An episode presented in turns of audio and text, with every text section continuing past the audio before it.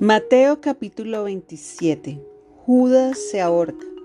Muy temprano por la mañana, los principales sacerdotes y los ancianos del pueblo se juntaron nuevamente para tramar de qué manera ejecutar a Jesús.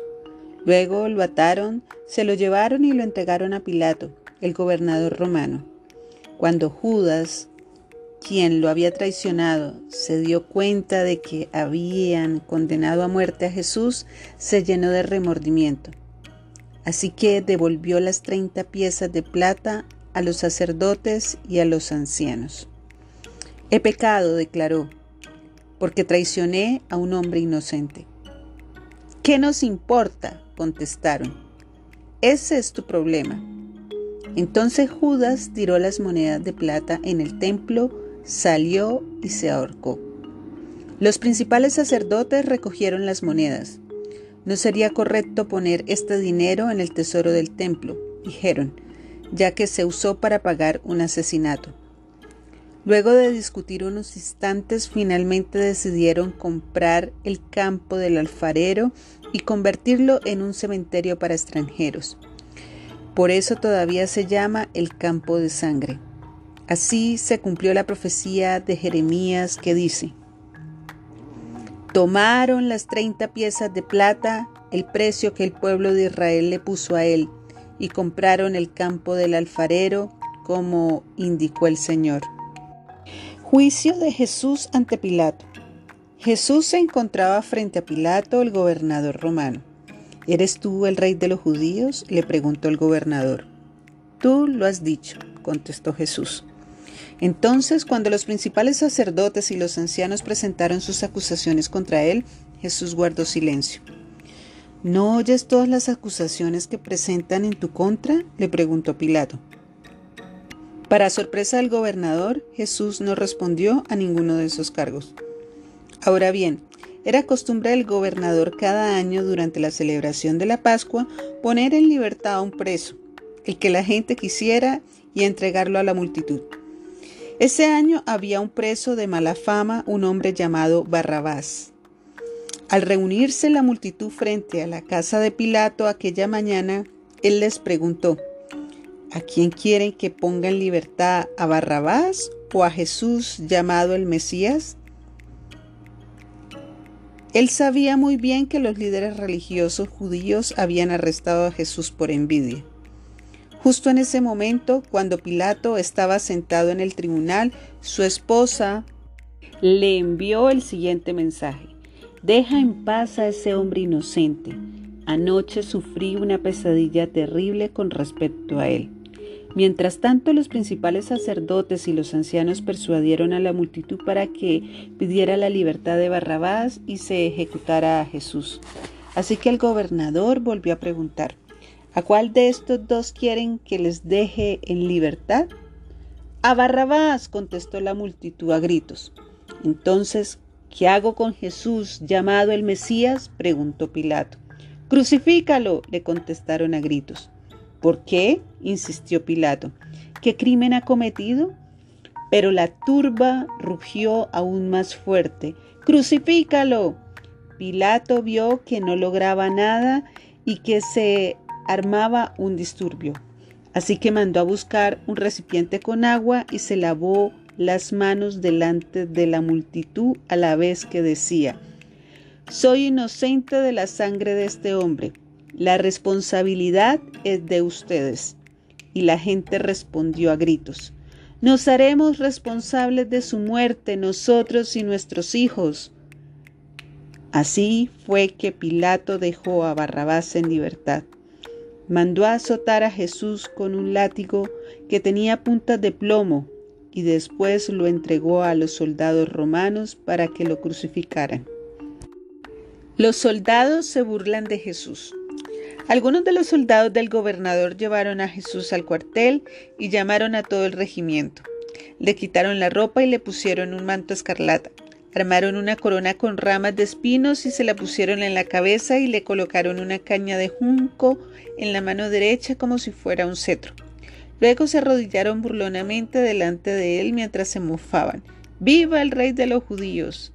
Lo escupieron, le quitaron la caña de junco y lo golpearon en la cabeza con ella.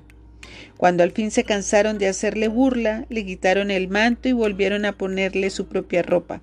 Luego lo llevaron para crucificarlo. La crucifixión. En el camino se encontraron con un hombre llamado Simón, quien era de Sirene, y los soldados lo obligaron a llevar la cruz de Jesús.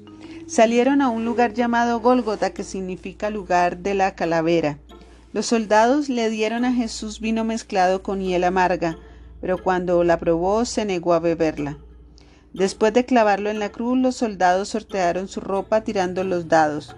Luego se sentaron alrededor e hicieron guardia mientras él estaba colgado allí. Encima de la cabeza de Jesús colocaron un letrero que anunciaba el cargo en su contra. Decía, Este es Jesús el rey de los judíos. Con él crucificaron a dos revolucionarios, uno a su derecha y otro a su izquierda. La gente que pasaba por allí gritaba insultos y movía la cabeza en forma burlona. Pero mírate ahora, le gritaban. Dijiste que ibas a destruir el templo y a reconstruirlo en tres días. Muy bien, si eres el Hijo de Dios, sálvate a ti mismo y bájate de la cruz. Los principales sacerdotes, los maestros de la ley religiosa y los ancianos también se burlaban de Jesús. Salvó a otros, se mofaban, pero no puede salvarse a sí mismo. ¿Con qué es el rey de Israel, no, que baje de la cruz ahora mismo y creeremos en él. Confío en Dios, entonces que Dios lo rescate ahora si lo quiere, pues dijo, soy el Hijo de Dios. Hasta los revolucionarios que estaban crucificados con Jesús se burlaban de él de la misma manera. Muerte de Jesús. Al mediodía la tierra se llenó de oscuridad hasta las tres de la tarde. A eso de las tres de la tarde Jesús clamó en voz fuerte, Elí, Elí, lema sabatani, que significa, Dios mío, Dios mío, ¿por qué me has abandonado? Algunos que pasaban por allí entendieron mal y pensaron que estaba llamando al profeta Elías. Uno de ellos corrió y empapó una esponja en vino agrio, la puso sobre una caña de junco y la levantó para que pudiera beber. Pero los demás dijeron, Espera, a ver si Elías viene a salvarlo. Entonces Jesús volvió a gritar y entregó su espíritu. En ese momento la cortina del santuario del templo se rasgó en dos, de arriba abajo. La tierra tembló, las rocas se partieron en dos y las tumbas se abrieron. Los cuerpos de muchos hombres y mujeres justos que habían muerto resucitaron, salieron del cementerio luego de la resurrección de Jesús, entraron en la santa ciudad de Jerusalén y se aparecieron a mucha gente.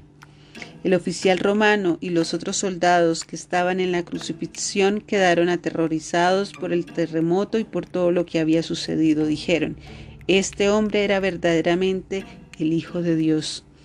Muchas mujeres que habían llegado desde Galilea con Jesús para cuidar de él miraban de lejos.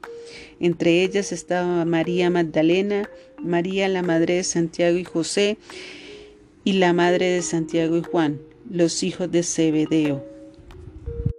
Entierro de Jesús. Al acercarse la noche, José, un hombre rico de Arimatea, que se había convertido en seguidor de Jesús, fue a ver a Pilato y le pidió el cuerpo de Jesús. Pilato emitió una orden para que se lo entregaran. José tomó el cuerpo y lo envolvió en un largo lienzo de lino limpio. Lo colocó en una tumba nueva, su propia tumba que había sido tallada en la roca. Luego hizo rodar una gran piedra para tapar la entrada y se fue. Tanto María Magdalena como la otra María estaban sentadas frente a la tumba y observaban. La guardia en la tumba. Al día siguiente, que era el día de descanso, los principales sacerdotes y los fariseos fueron a ver a Pilato.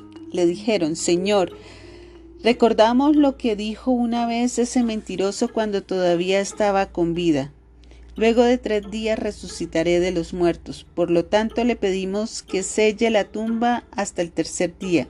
Eso impedirá que sus discípulos vayan y roben su cuerpo y luego le digan a todo el mundo que resucitó de los muertos. Si eso sucede, estaremos peor que al principio.